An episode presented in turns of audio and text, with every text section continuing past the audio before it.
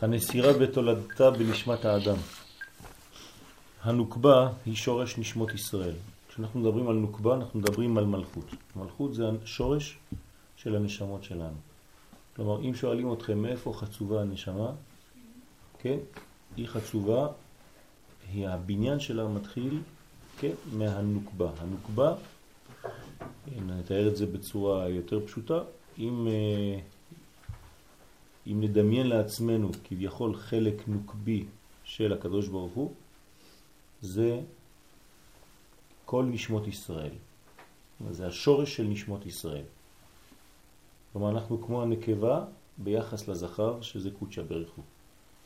וכל נשמות ישראל זה בחינת נקבה ביחס לזה. זאת אומרת שהנשמות שלנו הן באות משורש מיוחד שנקרא נוקבד דזעיר אנפין. כן? אז uh, שיהיה מלכות. כלומר, יש פה כתר חוכמה בינה, זעיר אנפין, שזה נקרא בלשון הקבלה קודשא בריחו, ומלכות. שזה הנוקבה דזה. נוק דזה. חלק הנוקבי, חלק הזכר והאורות. אז אנחנו תמיד מתייחסים לשתי אלה, זה חלק הו' והה, באותיות שם השם, כן, וי' כן, י' כן. מלכות זה שורש הנשמות. מערכם. בסדר? אם יש שאלות תשאלו עכשיו, כי זה, זה לא, אני לא רוצה לפתח לבד. מה? ריבונו של עולם זה הכל. לא, לא בקבלה. לא בקבלה, לא במונחים של קבלה. במונחים של, של דת, אז אנחנו אומרים לקדוש ברוך הוא. במונחים של קבלה, קודשא בריחו זה זעיר אנפין. הכל זה אינסוף. כן. שמה, הכל כן. זה אינסוף. שמה, שמה זה אינסוף ברוך הוא. זה כבר לא הקדוש ברוך הוא. כן? אז אנחנו קוראים באופן פשוט, מילולי, כי אנחנו צריכים לדבר ככה, לקדוש ברוך הוא, לאינסוף ברוך הוא, הקדוש ברוך הוא.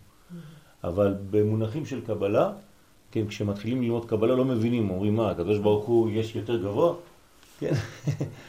אז האמת שזה מדרגות מדרגות. המדרגה שנקראת קודשא בריחו, כן, היא לא אין סוף ברוך. עכשיו, אה, כמובן שאנחנו חייבים אה, כדי להסביר את הדברים האלה, אבל כשתצאי היום בחוץ ותגידי קודשא בריחו, כן, אז את מתכוונת לאין סוף ברוך. כן, מבחינתנו אנחנו לא יכולים לדבר על אין סוף, אז אנחנו מדברים על קודשא בריחו, כי אין סוף זה מושג שלא מושג לנו, גם קודשא בריחו לא מושג לנו, אבל יש, יש הגדרות בקבלה, כן, צמצום, שם, ואין סוף אנחנו מגדירים על ידי לא. זה הפוך, כן? אנחנו לא מדברים על ידי על כן, אנחנו מדברים על מה לא. אין סוף. כן? אז הנוקבה היא שורש נשמות ישראל. לכן לכל מצביה תולדה מקבילה בנשמות ישראל. כל מצב שיש לה מלכות, נולד מזה משהו פה בעולם שלנו. למשל, כן, אם, אם כואב למלכות ברגל, אז בעולם הזה יהיה כאבי רגל, כן, לעם ישראל. יהיה שינוי מצב פה לעם ישראל. אם המלכות תרגיש טוב, אז עם ישראל בעולם הזה יהיה להם טוב. אם המלכות שלמה, עם ישראל שלם. אם המלכות חסרה, עם ישראל חסר. כן, יש לנו מין, אה, כן, כי זה השורש שלנו, אז כל מה שקורה לה, בעצם קורה לנו. דרך אגב, גם אנחנו, כן, פועלים כן. הפוך, כן.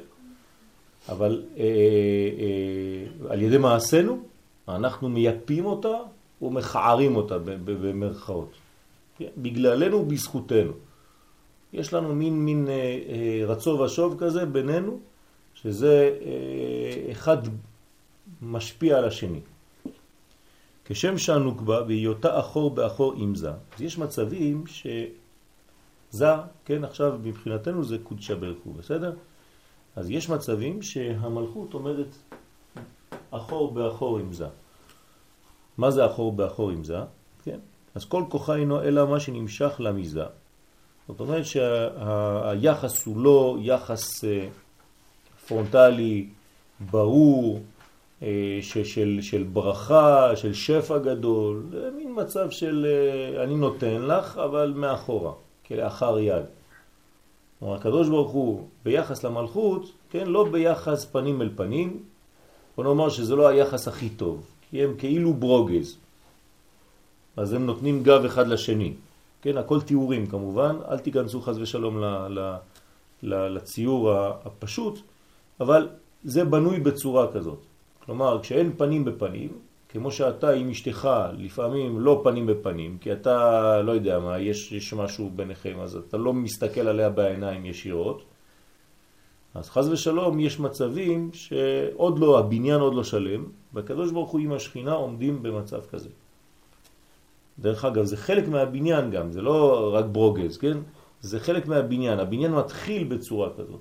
אי אפשר להגיע לפנים בפנים ישירות. תמיד מתחילים ממצב של אחור באחור, זה מין קשר, אבל קשר רחוק כזה. ולאט לאט הקשר הזה הופך להיות ממצב של אחור עם נסירה ומצב של פנים, זה בניין. הגאולה של עם ישראל נבנית בצורה כזאת. אנחנו מתחילים את הגאולה שלנו באחור, זאת אומרת אנחנו בונים את, את, את הגאולה אבל היא רחוקה מאיתנו, ולאט לאט אנחנו עוברים למצב של גדלות אבל עדיין באחור, ואחרי זה מנסרים אותנו ואנחנו מרגישים כאילו הגאולה נפסקה, או תהליך הגאולה נפסק, ואחרי זה אנחנו מסתבר שלא, כי אנחנו עברנו עכשיו למצב של פנים, אבל במצב של פנים אנחנו על הפנים, כי אנחנו קטנים. כי היינו גדולים אבל באחור, עכשיו אנחנו קטנים בפנים, כי לעבור מאחור לפנים זה שמיים וארץ. אז גם שם מתחיל עוד תהליך, ואנחנו גדלים, גדלים, גדלים, גדלים, עד שאנחנו הופכים להיות שלמים, פנים בפנים, ואחרי זה יש ייחוד, זיווג בינינו לבין קודשא בריך הוא כביכול, והזיווג הזה זה הגאולה.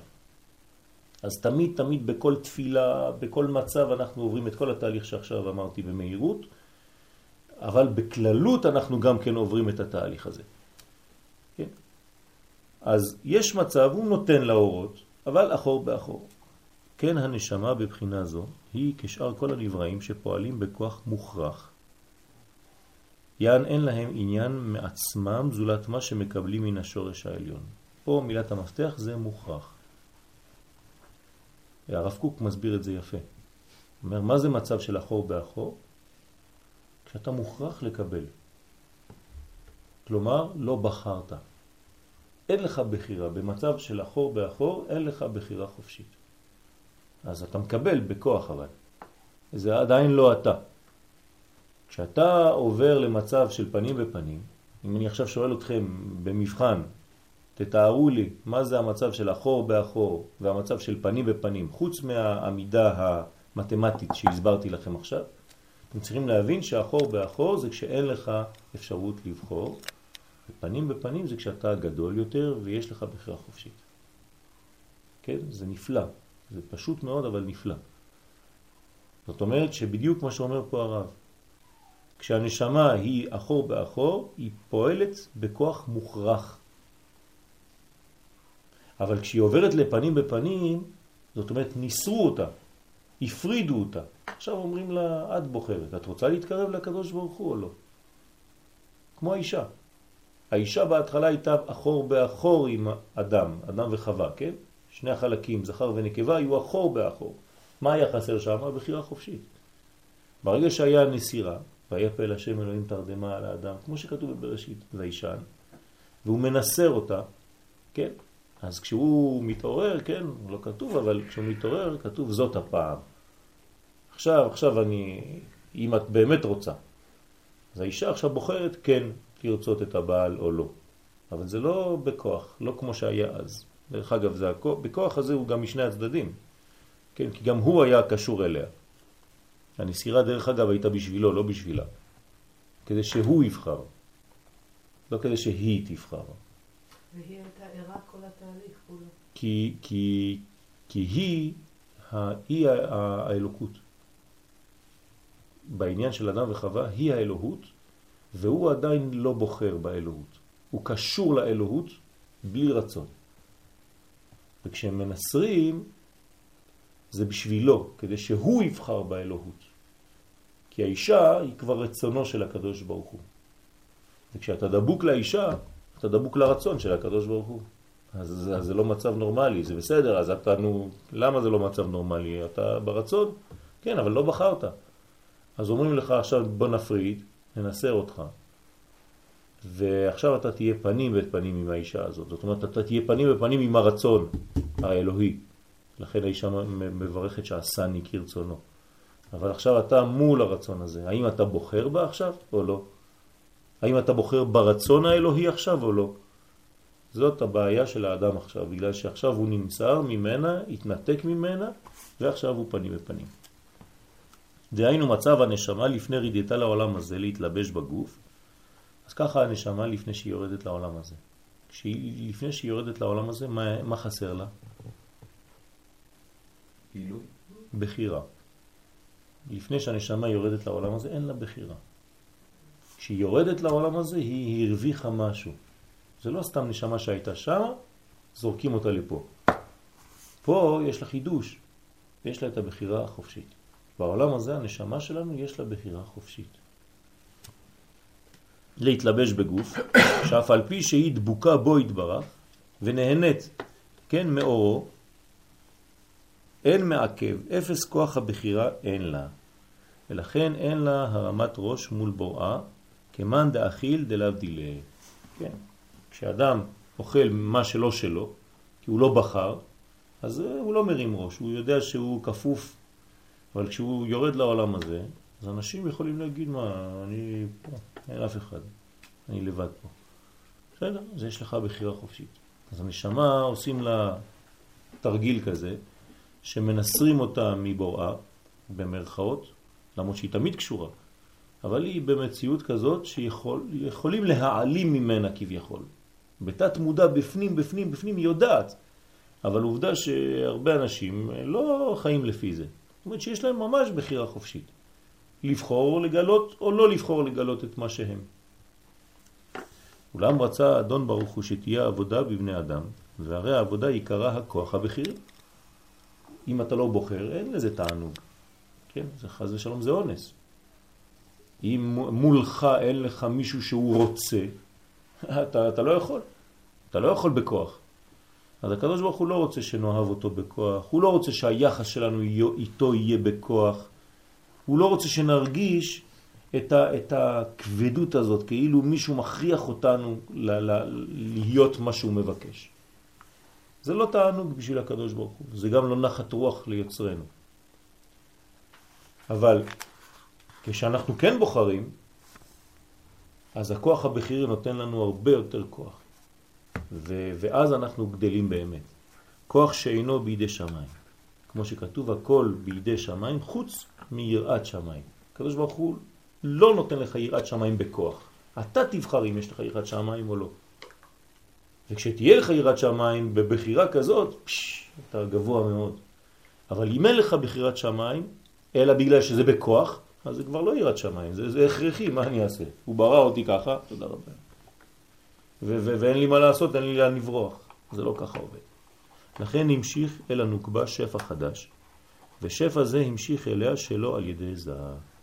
עכשיו, כדי שתהיה למלכות, המלכות היא שורש הנשמות, נכון? כדי שמפה יצאו נשמות שיש להן בחירה, כן, שורש נשמות בעלי בחירה, מה הוא עשה? במקום שקודשא בריך הוא ייתן למלכות, עכשיו הוא אומר לו, אני לא אתן לה יותר. אם אני נותן לה, אז מה קורה? אז אין בחירה. היא יודעת שזה הכל בא ממני ואין בחירה. אז כל מה שיצא ממנה, זאת אומרת הנשמות שלנו, הן בלתי בחיריות. אז הקדוש ברוך הוא מצא פטנט, כן? במקום לתת מזה למלכות, הוא ייתן למלכות ממקום אחר, שלא על ידי זה. ונעשתה המשכה הזאת על ידי אימא. מאיפה זה יבוא? ממדרגה אחת יותר למעלה. המדרגה יותר למעלה, מזה זה בינה. עוד יותר למעלה זה חוכמה, עוד יותר למעלה זה קטר. אבל בינתיים מספיק לנו לקפוץ מדרגה, לדלג מדרגה אחת. כלומר, תתארו לעצמכם עכשיו, אני בכוונה תחילה נותן לכם את, ה, את הביטוי הזה בעולם שלנו, אבל זה תמיד רק רמזים. יש לך פה אישה, בעלה עובד, וכל יום הוא בא נותן לה כסף. האישה הזאת למה היא, היא במרכאות איתו? היא מרגישה שהכל בא ממנו, אז היא כפופה כזאת אליו ולא מרגישה נוח, כן? עכשיו אם תגיד לה, לא, זה לא אני, זה אמא שלי נותנת לי. מה היא תגיד לבעל? יאללה, תעוף מפה, או אני אוהבת אותך למרות זאת. בבחירה עכשיו. כן, אז אני נותן לכם דוגמה רק להמחיש את זה. בגלל שעכשיו זה לא הוא נותן לה. אז כמובן כל מה שאנחנו לומדים פה יש לזה השלכות לעולם שלנו, זה בדיוק ככה עובד. כן? אז מה עשה הקדוש ברוך הוא? המשיך לה את השפע על ידי אימא שיצאה מזה ונכנסה בנוקבה ובנתה אותה שלא על ידי זה. אז עכשיו זה לא הוא כביכול מפרנס אותה. והנה, תולדת תיקון זה הניתן לנוקבה הוא הכוח הבכירי שבנשמות בעולם הזה, שבנשמות בעולם הזה. מזה, בגלל זה, בזכות זה, התרגיל הזה, יש לנו בחירה בעולם הזה. כלומר, אם אני שואל אתכם עכשיו, למה יש לנו בחירה בעולם הזה? זה בגלל שהקדוש ברוך הוא עשה שהאור של המלכות לא יהיה מקובל על ידי זה אל המלכות, אלא על ידי אימא אל המלכות.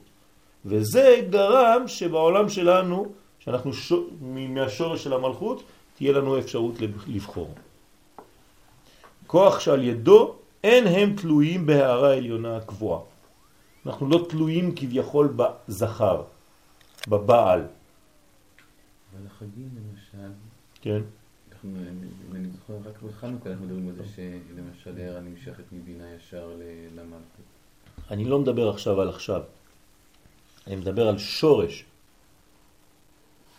כן? בעולם שלנו יש זמנים כאלה, שיש חושך, ובחושך אתה בוחר, לכן הזכרת יפה את חנוכה, אבל אני מדבר עכשיו על שורש נשמותינו, בכלל איך הגענו לעולם הזה. הגענו לעולם הזה ויש לנו בחירה בגלל שזה לא זה שנתן למלכות, לא הבעל שנתן לאשתו, אלא היא כביכול קיבלה ממקום אחר, מאימא. כן, האמת שלא השתנה שום דבר, אבל נותנים לחשוב שזה ככה. מה ההבדל? אני לא מבין מה ההבדל בין אימא וזה. אה, בעולם הזה מה... בעולם הזה אתה לא מבדיל אם לא, אשתך בוא... הייתה מקבלת מאימא שלה כסף ולא ממך. אני אומר לך שהיית מבין את ההבדל. אין קשר ביני ובין אימא. מה? אין קשר ביני ובין האימא. יפה, אז... אבל פה ב... ב, ב... מה זאת אומרת אין קשר? יש קשר. איזה קשר? יש קשר. האימא פה זה אימא של כולם. כלומר, אם האימא נותנת למלכות, זה כאילו זה ומלכות זה אח ואחות. בסדר? והאימא מפרנסת את שניהם. זה לא האימא שלה ולא האימא שלו. כן? אם אין בינה, אין לא זה ולא מלכות. הם הבנים שמחה. כן? היא אם של כולם. אז הדוגמה, לכן אמרתי לכם, אל תתפסו לדוגמה האנושית, כי, כי, כי זה לא כל כך פשוט. אבל האימא בקבלה, כן, היא אימא של כל המדרגות שיבואו אחר כך. יש, אני חושב, בבחירה שלך, בהשפעה שלך, בצורה שאתה יכול עכשיו לבחור איך להתנהג לאשתך. לאהוב אותה מרצון, או, או לא להתייחס אליה כאילו כי, סליחה, אם אתה אישה במצב של האישה עכשיו, אז לא אוהב לא את הבעל שלך מתוך רצון, מתוך בחירה, או מתוך זה שהוא בגלל שהוא מפרנס אותך, אז תאהב אותו ואין לך ברירה. לא, אבל פה מה, ש, מה שאני לא מבין, אתה כאילו, שאני כנשמה, אם אני לא, אם אני לא רוצה להגיד שזה מקדוש, מקדושה בריחו, כדי שתהיה כן, בריכה, כן. בריכה, ואז להגיד בחירה, משהו, כן. בחירה, ולהגיד משהו שיותר למעלה, יותר גבוה, מבחינתי זה תמיד קדושה בריחו, כאילו זה תמיד, זה תמיד ממנו, לא משנה דרך מה. כן, אבל זה, זה, זה נותן לך, זה נותן לך את הכוח של הבחירה. כשמדרגה היא מנותקת ממך ישירות, אתה בוחר. כשהמדרגה יותר מדי קרובה אליך, אין לך בחירה. בוא נגיד את זה בצורה אחרת. אה, עצם העובדה שנגיד האבא יותר מדי קרוב לילד ותמיד אומר לו מה לעשות, כן? הוא לא מתנתק ממנו, הוא לא מתרחק ממנו, אז, אז הוא חונק אותו. אז אין לילד ממש בחירה. אז כל שנייה הוא, הוא אחריו. עשית מנחה, פללת ערבית, עשית ברכה, נטילת ידיים, טה-טה-טה, טה-טה-טה, טה-טה-טה. אז הילד עושה. הוא עושה, הוא עושה, עושה, עושה, עושה, עד שהוא מגיע לגיל 14, 13, 14, אומר לאבא שלו, שיגעת אותי כבר, תעזוב אותי כבר, לא רוצה לעשות. אז פתאום האבא מתחיל, אה, כן, לא מבין מה קורה. למה? האמת, הוא צריך להיות שמח עכשיו, האבא. זה פרדוקס. למה הוא צריך להיות שמח? כי אם עכשיו הילד יעשה, זה הוא. לא בגלל שאתה אמרת לו. אתה אמרת לו לעשות תנועות. אבל, אבל בסדר, זה היה רק חינוך, אבל אולי לא חינכת אותו כמו שצריך, כי לא הסברת לו את התוכן. אמרת לו לעשות מעשים. עכשיו, אם הוא יעשה, זה ממש בחירה שלו. אז יש שלב שאתה צריך להתרחק. כשאתה מתרחק, כן? למרות שהוא תמיד יקבל מההורים, אבל עצם המרחק הזה, של אפילו מדרגה אחת מרחק, כמו פה, מדרגה אחת מרחק ויש למעלה ממנו, זה כבר נותן לו עכשיו כאילו חופש, באיזה שלב, תנועה. באיזה שלב אתה מחליט שזה זמן טוב להתרחק? כשאתה רואה שהילד כבר מתחיל להיות גדול, והוא יכול מעצמו כבר להבין את הדברים, אבל בתנאי שגם החינוך היה ראוי, בין כה וכה אין לך אפשרות אחר כך. הרבה פעמים הילד מחליט בשבילך מתי אתה צריך נכון? זה כבר אין לך אפשרות שום דבר אחר כך. אתה תקפוץ, מה שאתה, לא, לא, לא, לא שום דבר. יש שלב שהילד בוחר את החיים שלו. וזה הכי קשה להורים להבין שאנחנו לא, אה, ה, ה, הילדים זה לא השייכות שלנו. שום דבר לא שייך לנו. זה חיים בפני עצמם. הם פה בעולם הזה, אתה זה החיים שלך, עכשיו הוא בוחר את החיים שלו. זה קשה מאוד לה- להורים, השלב הזה, המעבר הזה, הניתוק הזה. אבל זה משם שהילד מתחיל לגדול באמת. כן. הוא קטן, גם לומר לו, לשאול אותו למה הוא התפלל את המנחה וכמה? או ש- לא, אז כשהוא, כשהוא קטן חייבים להדריך אותו, כן? להדריך אותו ולכוון אותו, כי הוא צריך את זה, הוא צריך מסגרת. בסדר, אז זאת אומרת שהוא קצת יותר, אה, רצון. כן, אה, הרצון שלו יהיה יותר חזק כשהוא יהיה גדול. כן? יש לו רצון בחירי וצריך לשחרר אותו קצת, לדעת להיות חכם. זה, אין, אין, אין בית ספר לזה, זה חוכמה. צריך להבין איך לעשות, מתי כן להתרחק, מתי יותר להתקרב. כן? אז אתה לאט לאט בונה לו את הבחירה שלו. כן. כיתר הנבראים המוכרחים בכל מעשיהם. אז כמובן אותו דבר היחס, מה שאמרתי עכשיו זה הקדוש ברוך הוא ואנחנו. הקדוש ברוך הוא לא רוצה שכל יום, כן, הוא יתחיל לתת לנו מכות, התפללת זה, אז ספרת את העומר, לא ספרת את העומר, פספסת עוד יום, אי אפשר לסמוך עליך וזה. אז הקדוש ברוך הוא לא רוצה. שמעתם פעם את הקדוש ברוך הוא? שום דבר. הוא שקט, לא מתערב. כן? אתה עושה מה שאתה רוצה, אדוני. עד שאתה לבד, לבד, לבד בונה מערכת, ובגיל 20, 30, 40, או בגיל שלכם עכשיו, פתאום אתה מרגיש כזאת קרבה לקדוש ברוך הוא, ההוא אף פעם לא אמר לך כלום. תראו איזה, איזה חוכמה. זאת אומרת, הוא מדריך אותך, הוא כאן, אבל הוא לא מתערב לך בחיים יותר מדי. הוא נותן לך ממש את הבחירה, וכשאתה תבחר בצורה כזאת, אז ממש הקרבה שלך תהיה לאין ארוך הרבה יותר גדולה מאשר קרבה בכוח, של איזה אל כופה, כן? חז ושלום ש, ש, של הנוצרים. נמצא שכוח זה המתלווה אל הנשמה, מעת רידתה להתלבש בגוף, נמשך מן הכוח שנתנה אימא בנוקבה בעת הנסירה. וזה נקרא נסירה. כל מה שהסברתי עכשיו, כן, שהרב מביא פה, זה נקרא נסירה. כלומר, מי גרם לנסירה? מה זה נסירה? נסירה זה הפרדה בינו לבינה. מי גורם לזה? בגלל שהיא מקבלת ממקור אחר. אם היא מקבלת ממקור אחר, אז היא מתנתקת באופן טבעי מבעלה. זה נקרא נסירה. אז הנסירה באה מכוח אימא. כן? וכשם שלמעלה הכוח הזה הוא המכין את הנוגבה לחזור פנים ופנים עם זה, כלומר הנסירה הזאת בשלב א' היא מפחידה, כי היא מנתקת בין בני הזוג, אבל מצד שני, בזכות זה, יהיה להם בחירה להתקרב אחד לשני. הם יבחרו, הם יגידו עכשיו שהתנתקתי ממך, עכשיו אני בוחר בך. ואז באמת זאת הפעם, כמו שאמר אדם הראשון, זאת הפעם עצם מעצמי ובשר מבשרי, לזאת תיקרא אישה, לא לזאת שהייתה לפני. זאת הייתה לפני זה היה בכוח. לזאת תיקרא אישה. כן? כי מאיש לו ככה זאת, בגלל שנפרדנו. אז עכשיו אני בוחר בך. אבל כשהייתי דבוק אלייך לא הרגשתי בכלל שאני עושה, הייתי מוכרח לעשות. אז תמיד הגדלות זה כשאתה מתנתק. כשחותכים לך את חבל הטבור אתה מתחיל לגדול. כל עוד אתה דבוק לאימא, אז אתה עדיין ילד קטן, כן? כשניתקו אותך אתה מתחיל לגדול. אז פה לענייננו זה כשאתה מתנתק מזה ואתה מקבל ממקור אחר. הוא אומר בעצם שהיא, שהיא נלקחה ממנו, זה מצחיק. כל עוד היא הייתה מחוברת אליו, אז הוא לא היה. נכון. אבל ממנו נלקחה. נכון. עכשיו, בגלל, ש, בגלל שמפרידים את הדברים, אז יש, כן, בעולם שלנו זה, זה, זה פשוט. אנחנו, יש לנו מלא דוגמאות לזה. כשאתה יותר מדי קרוב למישהו, אז אתה לא יודע בכלל שהוא פה. ולפעמים הוא נוסע רחוק. ואז כשהוא נוסע רחוק, פתאום אתה מרגיש כמה אתה מתגעגע, כמה הוא חסר לך, כמה הוא חשוב, כמה זה. כן? בעולם שלנו זה פשוט, כל יום יש לנו את הדברים האלה. אז זה בדיוק אותו דבר. מי גרם לאהבה? הניתוק. אז זה, זה פרדוקס. דווקא כשאתה מתנתק אתה מתחיל להתגעגע. כשזה היה דבוק אליך, לא, לא שמת לב בכלל מי היה לידך.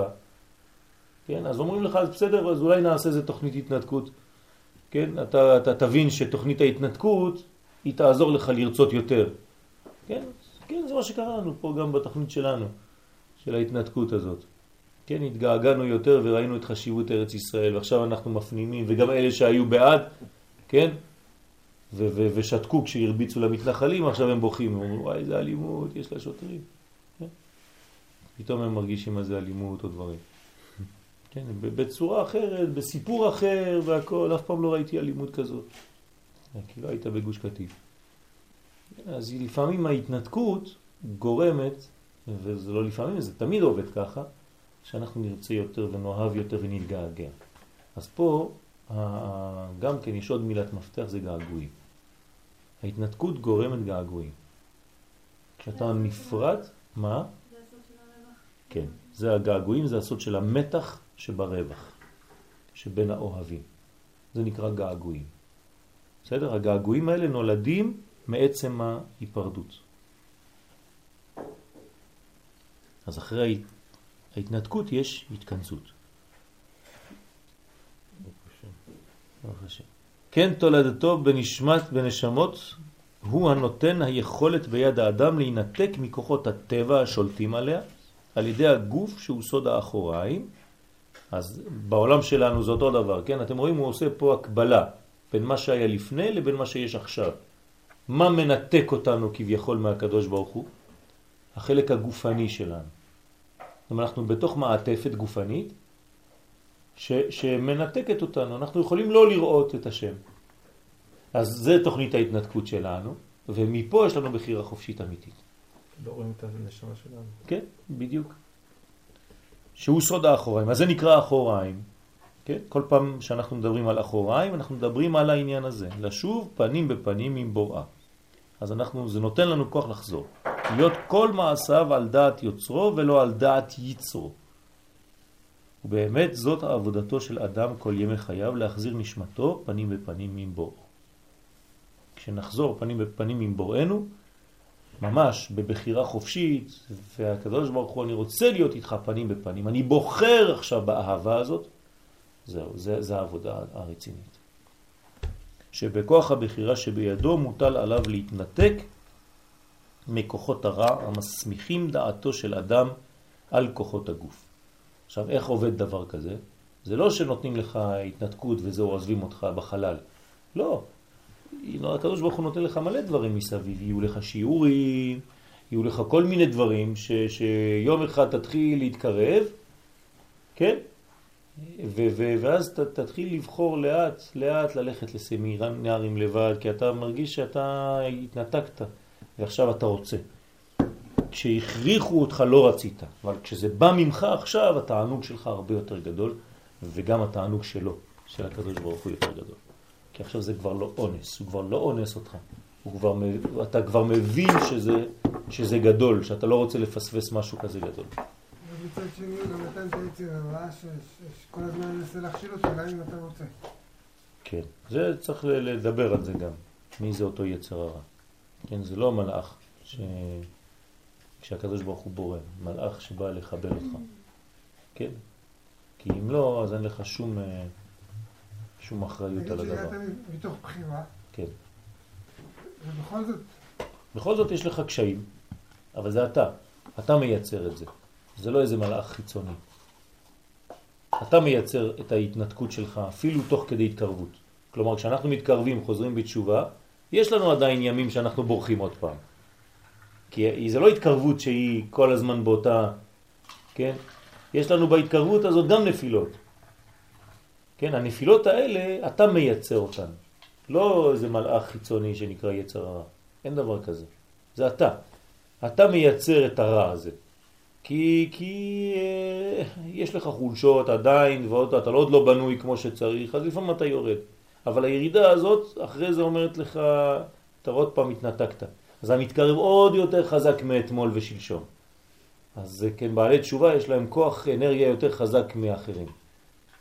כן, בעל תשובה משגע אותך, אתה כבר לא יכול להיות בשקט איתו. כל הזמן רוצה ללמוד, כל הזמן רוצה זה, כל הזמן... אתה כבר במרכאות באיזה מין מהירות, אה, שיות, הגעת לאיזה מהירות, והוא משגע לך את המוח כל הזמן. אין שיעור היום? יש עוד שיעור? מתי שיעור? כל הזמן צריך משהו.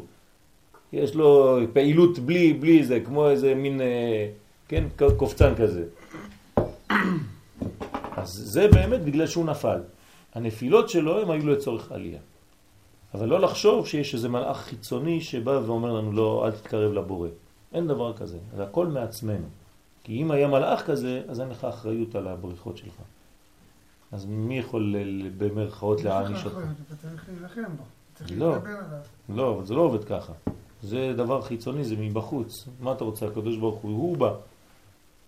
כן, זה לא עובד ככה. הקדוש ברוך הוא אומר, לא, אתה מייצר את זה. הוא התחיל. צריך לעבוד עם שני יצרים, זה לא אתה, אתה לא צריך לעבוד. זה, זה אצלך. אין, דבר, היצר הרע הוא לא חיצוני. כן? אתה מייצר. לכן נקרא יצר הרע. אתה מייצר אותו. אתה שוקי ואני יואל. אנחנו מייצרים את היצר הרע שלנו. כן? זה לא איזה מלאך שבא מבחוץ. אין כוחות רשע בעולם? לא. יש רק מיעוט של אור. רשע זה לא קיים, זה לא מציאות. תייצר לי חושך. יפה. אתה מבין? זאת אומרת, כמה שאתה פחות באור, אתה מייצר, בזה אתה מייצר חושך. אבל אין דבר כזה, זה לא מציאות חושך. זה רק מיעוט של אור. מבחינה השטן וכל הדברים שום דבר, זה אצל הגויים, אין לנו אצל היהדות. שטויות ומיץ עגבניות. שטן זה כשאתה סוטה מהדרך, זהו. כלומר, אתה פחות באור. אז זה נקרא שטן, מלשון סטייה. בסדר? אבל אין כזה עם קלשון וזה, תשכח. זה רק בקלוב מדיטרנה, כן? יש אחד עם קלשון כזה, שלוש אה, כוח סוס. עם זנב וצבע אדום ו... כן, צוחק וצ... שטויות ומיץ עגבניות, אין דבר כזה ביהדות. אבל למה בעצם? למה צריך להגיע לסיטואציה הזאת של הנפילות האלה? למה אי אפשר פשוט באמת... אה, כי, כי אין לך בחירה חופשית, אם אתה לא נופל, אתה לא, אתה לא קם. אבל הרצון, יש רצון להיות דבוק כל הזמן לאור וללבן ולטוב. נכון, אבל העובדה ש, שיש קשיים. אבל העולם הזה בנוי בצורה כזאת שהוא מעלים. למה נקרא עולם? כי הוא מעלים את האור, הוא מעלים על האור. כדי שממש תבחר את המנגנון הזה, שיהיה לך מנגנון שבחירה אמיתית. אז כשיש תובנה לזה שהנפילה משרתת, זה לא מושך יותר כן להגיע למקומות שבהם אתה נופל? לא, הוא נותן לך לגיטימציה לא. לא, זה לגיטימציה אה, בדיעבד, אבל לא לכתחילה. כלומר, כשנפלת, אל תגיד, זהו, נפלתי, אני אבוד. באה החסידות ואומרת לך, לא, נפלת, תקום עכשיו. אה, רטרואקטיבית זה היה חלק מה, מהבניין שלך, אבל אל תלך עכשיו בכוונה תחילה ליפול. כן? האומר, אחתה ואשוב, אחתה ואשוב, אין מס- מספיקים בידו לעשות תשובה. הקדוש ברוך הוא לא יאפשר לך לעשות תשובה אם אתה משחק עם המשחק הזה. תיזהר. אבל כשאתה נופל, אתה נופל. אבל אל תשחק במשחק הזה. כן, למדתי בשיעור שאם אני אפול אני אעלה קצת יותר גבוה אחר כך. כן? אל תשחק עם זה. שבתא את מי? כן, זה נכון, זה, זה השבתאות. תיאוד. שבתאות. כלומר, ללכת לנפילות, למדרגות הכי נמוכות, כן, ושם לחטוא בכוונה תחילה, כדי להעלות משם את כל הניצוצות ולהגיד, משם אני עולה עוד יותר גבוה. כי למדתי שחלק מתהליך הבניין זה הנפילה. אז בוא ניפול. בסדר? אז זה חז ושלום צריך מאוד מאוד להיזהר. לא, לא לשחק במשחק המסוכן הזה. כי מי שנופל לשם לא קם. שבתאי צבי, כן? את לא, לא מכירה אותו? טוב, אז אה, יאיר יספר לך, בעזרת השם. ואחד היה שלט. טוב, שהוא סוד האחוריים כנ"ל, ולסמוך דעתו אל הקדוש ברוך הוא בסוד פנים בפנים. זה היסטוריה, זה כבר היסטוריה, זה כבר שיעור היסטוריה. איזה עולם זה? זה? זה. כן. אנחנו באים ממלכות האצילות. הנשמות שלנו, אמן. הנשמות שלנו באות מזיווג בין זה לבין מלכות. בעולם שלנו פה, העולם הזה, זה יהיה חיבור בין איש ואישה. כלומר, כשהתחתנת עם יאיר, כן? אז היה בדיוק מה- למעלה הייתה חתונה בינו לבינה. באותו זמן, בחופה. מה שעשיתם פה, היה שם. וכשבעזרת השם יהיה לכם פה ילד גשמי, זאת אומרת שמלמעלה היה גם זיווג שהוליד לחם רוחני, ילד רוחני, כלומר נשמה. אז הנשמה, בזמן שאתם פה מביאים גוף, מלמעלה יהיה גם זיווג שיביא לכם נשמה להיכנס באותו גוף. אבל לא רק גבר ואישה, כל זיווג. כל זיווג. כל זיווג. נכון. אז אתה עכשיו מרחיבה יותר, אבל זה נכון, את צודקת. כל זיווג מוליד משהו, כן. הכל, כל העולם הזה זכר ונקבה. בכל דבר יש זכר ונקבה. מי שלא מתחתן, אז גם לא לא זוכה להביא את הנשמה. נכון. לכן קשה מאוד, כתוב העניין של מי שלא נשוי, יש לו בעיות אה, רציניות בחיים. זאת אומרת, הוא לא עושה את העבודה, הוא לא ממעיט, ממעט את הצלם. אין לו. גם את הפוטנציאל בכלל לבחור. יש לו את הפוטנציאל לבחור, אבל זה במדרגה אחרת, כן? צריך להבין את זה. יש, יש אה, עבודות אחרות, כן? חוץ מזה. כלומר, אה, נפשי חשקה בתורה. יש מדרגות כאלה, כן? שהנפש רוצה תורה. אה, אז היא מתחתנת כביכול, כן, עם מדרגות גבוהות. אבל מי שבאמת ממעט את הצלם בעולם הזה ולא נשוי, לא מתחתן, אז הוא, כן, באופן פילוסופי אפשר להסביר את זה המון, כן, מה שעושים הכמרים שלא מתחתנים. ממעטים את הצלם, ברגע מתבונן מנשמה, כן, שזה החלק אלוהי, כן. אז בכל מקרה אני מוגבל בבחירה שלי, אתה מוגבל בבחירה. כן? מאיזו בחינה אתה מוגבל? שזה לא אני. מה לא זאת אומרת זה לא אני? מי זה אני? אני זה הנשמה. ב- כאילו אני, אני, אני רצונו בסופו של דבר, כי הנשמה היא ממנו, נכון? אתה צודק. אז אני בכלל. נכון, אז הבחירה שלך היא בחירה בתוך מסלול. אפשר לומר שהבחירה הגדולה שלנו היא מוגבלת מאוד. נכון. אתה צודק. זאת אומרת שזה רק משחק, כאילו יש לך בחירה חופשית. אבל בעולם הזה באמת אתה בוחר, אבל הבחירה שלך בסופו של דבר היא באמת מוגבלת. לעשות רצונו, באמת. אבל יש כאלה שלא בוחרים. נכון, בגלגול הזה. בסוף הם יחזרו. כן, כולם חוזרים. לא יידח ממנו נידח. אבל מי שלא בחר, הוא משלם על הבחירה הזאת הלא טובה. הוא בחר לא לגלות. אז יבוא אחר כך גוף חדש שכן יבחר. ואז יהיה בכל ה-200 או 300 שהיו אחראים על נשמה אחת, כן? אחד או שניים שלא עשו את רצון השם כמו שצריך. אז ה-388, כן, או 98 יגידו לשני האלה, אנחנו עשינו את התיקון, אתם למה לא תיקנתם? כן, יש אחריות. זאת אומרת ש, שכל אחד מאיתנו, אם הוא לא עושה את העבודה בגלגול הזה, הוא חייב לחזור עוד פעם, והגוף השני, כן, ועם שם אחר, יעשה את העבודה, והוא, כן, ירגיש את החיסרון הזה. כן, אותו אחד שלא עבד. אז אנחנו רוצים לגמור את העבודה בגלגול שלנו. אנחנו לא רוצים עוד מישהו שיבוא אחרינו. תפסיק כבר ללכת ולבוא. מספיק כבר כמה סיבובים אתה עושה. תגמור כבר את העבודה פעם אחת או לתמיד. ואז כל החבר'ה שם, כן, שמחכים לך, כי, כי הייתם כבר איזה 300 או 400 על אותה נשמה, אתה עכשיו מספר 400, ירדת בפעם הלא יודע כמה לעולם הזה, אז כולם מחכים עכשיו, נו מה הוא יעשה עכשיו זה? כולם מחכים לך, כולם מסתכלים עליך. כן? האם אתה תגמור את התיקון סוף סוף, או שעוד פעם צריך לשלוח עוד, עוד תינוק. אז אנחנו, יש לנו אחריות לגמור, לסיים את העבודה הזאת. וכן, להפסיק ללכת ולחזור, ללכת ולחזור. ממש לסיים בגלגול הזה. ברדיו מפחידים על העניין הזה של לחזור. כן. כאילו, השאלה היא מה באמת אדם צריך לעשות בעולם הזה. לא לשמוע רדיו. השיעורים האלה, פתאום כן. מכניסים לך שדברים קטנים שאנחנו עושים, שלפעמים אנחנו לא בכלל מתחזרים עליהם, יכולים להחזיר אותם. כן, זה נכון, זה נכון, אין מה לעשות. יש... אה, זה, זה נכון. עצם העובדה שאומרים את זה בצורה מפחידה או משהו כזה, אולי הסגנון לא, לא מתאים, אבל זה נכון, זה נכון שחוזרים על דברים קטנים מאוד.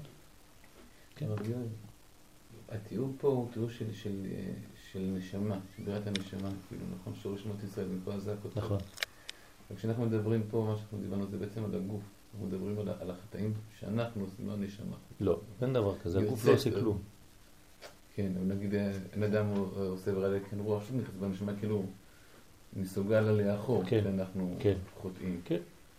זאת אומרת ש, שהנשמה, בגלל, ש, בגלל שהגוף מעלים קצת את האור, כן, אז הנשמה עושה פעולות ש... כן, אה, אז מה שאני רוצה להגיד, שלכאורה צריך אותו גלגול גופות, לא גלגול נשמות, בעצם. כן, אבל בנשמה יש חלקים, כן, גם, גם הנשמה בנויה מחלקים. גם הנשמה בנויה מאורות, כן, שונים, ממדרגות שונות. ולכן כשאנחנו מדברים גלגול נשמות, אז זה, זה, זה מו- מו- מושג כזה כללי. כן, אבל גם שם יש דיוק קטן ומאוד מאוד עדין של מה חוזר, מה לא עשה את העבודה, איזה חלק בכלל לא, לא תיקן וכו' וכו'. זה לא אותו דבר. בכל מדרגה ומדרגה, כל אחד ואחד מאיתנו, כן, כל, יש מלא מלא מלא דקויות בפנים. אז, אבל האמת שהנשמה עם הגוף בעצמו, שניהם ביחד עושים את העבודה הזאת, בחטיבה אחת. כן, זה לא או זה או זה. זה אותה נ- שאלה ששואלים את, את הנשמה או את הגוף, כן, אחר המוות, מי חטא? אז הגוף אומר, אני לא יכול לזוז, תסתכל, שמו עליי אבן, כאילו אני אברח מפה, כן, בקבר. אני לא יכול לזוז ברגע שהנשמה יצאה, אז זהו, מה, מה אתם רוצים ממני? ואז הקדוש ברוך הוא הולך לנשמה, אומר לה, הוא צודק, הגוף, הנה הוא לא זז, זה אתה עשית את כל הבלגן, אה? נשמה. היא חתיכת נשמה. אז מה אומרת לו הנשמה? אני, בלי גוף, מה אני יכול לעשות? תראה, אני, הכל טוב בלי גוף, אני רק רואה את האור. הגוף שיגע אותי. עכשיו שהוא לא פה, אני בעולמות העליונים, אני רואה את האור. אבל אז היא גם לא יכולה לעשות כלום. נכון, אז מה שהיא אומרת, לא עשיתי כלום. זה לא אחריותי. אז הקדוש ברוך הוא מה עושה? מחבר את שניהם ביחד. אומר, אל תצחקו עליי, למה הדבר דומה? לעיוור וענק, כן? בגינה, במשל הזאת, כן? אז הם גונבים תפוחים. כן, הפיסח וה, והעיוור. אז, אז, אז המלך אומר להם, מי גנב לי את התפוחים בפרדס? אז הגמד אומר, מה אני? אני לא יכול להגיע אפילו לעץ. הפיסח אומר, מה אני? אני, אני, אני לא רואה כלום, העיוור, כן? אז הוא אומר לו, טוב, אני הבנתי מה עשיתם. הגמד עלה על הכתפיים של ההוא ואמר לו, ימינה, ימינה, שמאלה, שמאלה, וגונב תפוחים ומכניס לו. אז אה, שניהם ביחד עבדו. אז אל תעבדו עליי. כן, אז ככה בדיוק הגוף והנשמה. שניהם עובדים ביחד. כן? היא יורדת פה, היא יורדת בחזרה לפה עם אותה מדרגה שהיא? לא, עם המדרגה שחסר לה לתקן. מה זאת אומרת? בן אדם מגיע לרמה, לדרגה מסוימת, הוא עולה וחוזר. כן. הוא מתחיל בעצם מאיפה ש... שהוא עזב. נכון. חשבון מצטבר. אבל אז יש לו גם את הפוטנציאל שוב. חשבון יותר מצטבר. כן. נכון. אבל לא לקלקל את מה שהוא תיקן. מה שתיקן, תיקן. עכשיו הוא חוזר ומקלקל אולי דברים אחרים. אז מה, הנשמה מתפצלת. נכון, זה לא פיצול, אבל זה חלקים, כן. חלקים של נשמה. יש לך את הדף הזה, אתה יכול לחלק אותו ל-200, נכון? חתיכות קטנות. כל חלק שתיקנת נשאר שם למעלה, וחוזר רק החלקים שעוד לא תיקנת. עד שיכלו הנשמות שבגוף. ואין תיקון זה נשלם אלא על ידי המיטה. אז התיקון הזה, כן? נשלם על ידי המיטה, שאז במותו של צדיק הנשמה מתנתקת, כן? מאחרוני כוחות הרע ששלטו עליה על ידי הגוף. ועולה ומתדבקת בשכינה בסוד הפנים, כלומר כשהנשמה של הצדיק עולה לשמיים, אז היא מרגישה ממש קרובה לקדוש ברוך הוא. כן? לעומתה גם הקדוש ברוך הוא מניח את כל עסקיו שבסוד האחוריים הוא פונה אליה בסוד הפנים להטיבה כמעשיה. תראו איזה יופי איך הרמח"ל, כן, אומר שהקדוש ברוך הוא מתפנה כביכול לכל אחת ואחת כאילו הוא קיים רק בשבילה. אז יש מין חיבור בעליית הצדיק לעולם הבא. אז זה לא אומר שאנחנו צריכים להתאבד, כן, כדי חז ושלום לזרז את התהליך. הפוך, אנחנו צריכים לעשות את העבודה הזאת שאנחנו עדיין בגוף, זה כל החוכמה. לבחור כשאתה בהלם, לגלות את האור כשאתה בחושך. זאת העבודה. שאלות? יריב. שאני אשאל? כן. אמרנו סוד האחוריים זה, האחוריים זה בעצם המדרגות התחתונות. כן. והאחוריים תמיד מעבירות את השפע בעצם. ופה בעצם באחוריים זה לא הכי טוב, בפנים זה הרבה יותר טוב. נכון. אז איך זה מסתדר בעצם? לא, זה שני דברים שונים. האחוריים זה כשאתה מעביר ממצב למצב, אתה עובר דרך האחוריים. כלומר, מה ששואל פה יריב זה שהחלק האחוריים בספירות זה נקרא החלק התחתון שבספירות. פנים זה החלק העליון שבספירה, אחור זה החלק התחתון. אז לכאורה החלק התחתון הוא המעביר למדרגות האחרות. ופה אנחנו אומרים שהאחוריים זה כאילו לא טוב, הוא אומר. אז מה, אז מה אתם עונים לו? למה החלק התחתון מעביר? הוא צודק. למה הוא מעביר? למה דווקא החלק התחתון מעביר, שנקרא אחוריים? כי שם מה יש? בחירה. יפה מאוד. זה בדיוק מה שאמרנו. אז זה בדיוק אותו דבר, אין בכלל סתירה. זה דווקא בגלל שהחלק התחתון הוא ממעיט את האור, ושם הבחירה האמיתית, אז משם דווקא זה עובר.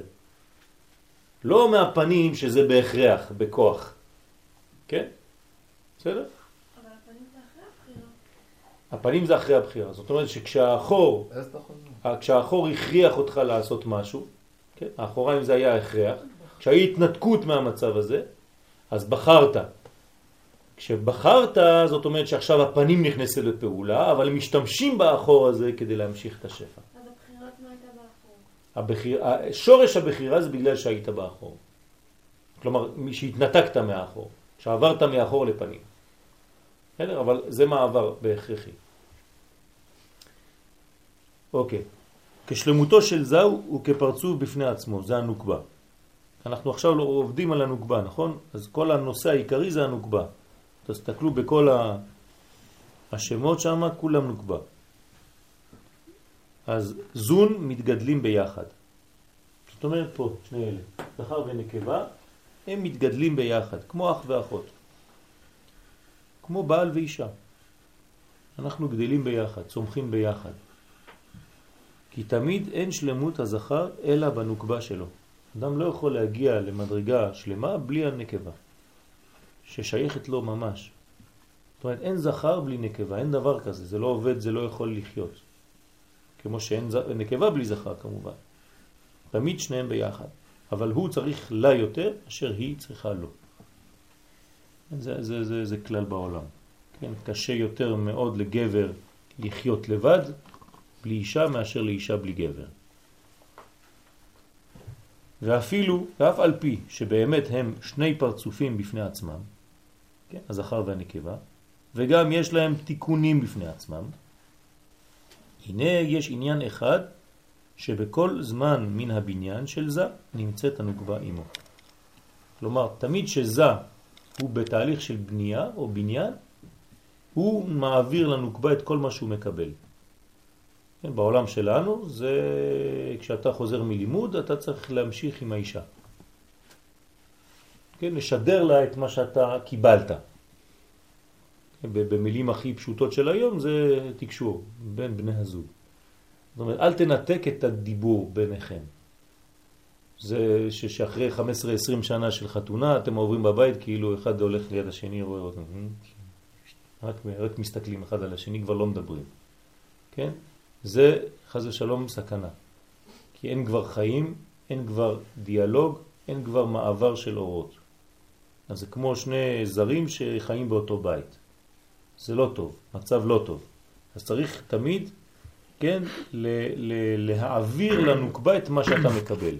דרך אגב, כל הזוגות שלא עובדים טוב ביחד זה בגלל שהוא מתנתק. הוא מקבל ממקום אחר, כן, מאור אחר, או היא מקבלת ממקום אחר, ואין כבר יחס ביניהם, הוא לא צריך אותה. כן? ברוך אתה אדוני אלוהינו מלך העולם בורא מיני מזמות.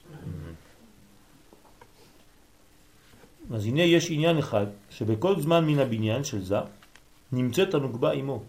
הוא נבנה והוא בונה אותה. והוא שבעיבור זה הוא ג' ספירות ונוקבה רביעית על היסוד. מה קורה בעיבור? הרי הגדילה, תהליך, תהליך, הגדילה זה שלוש מדרגות, עיבור, יניקה ומוחין.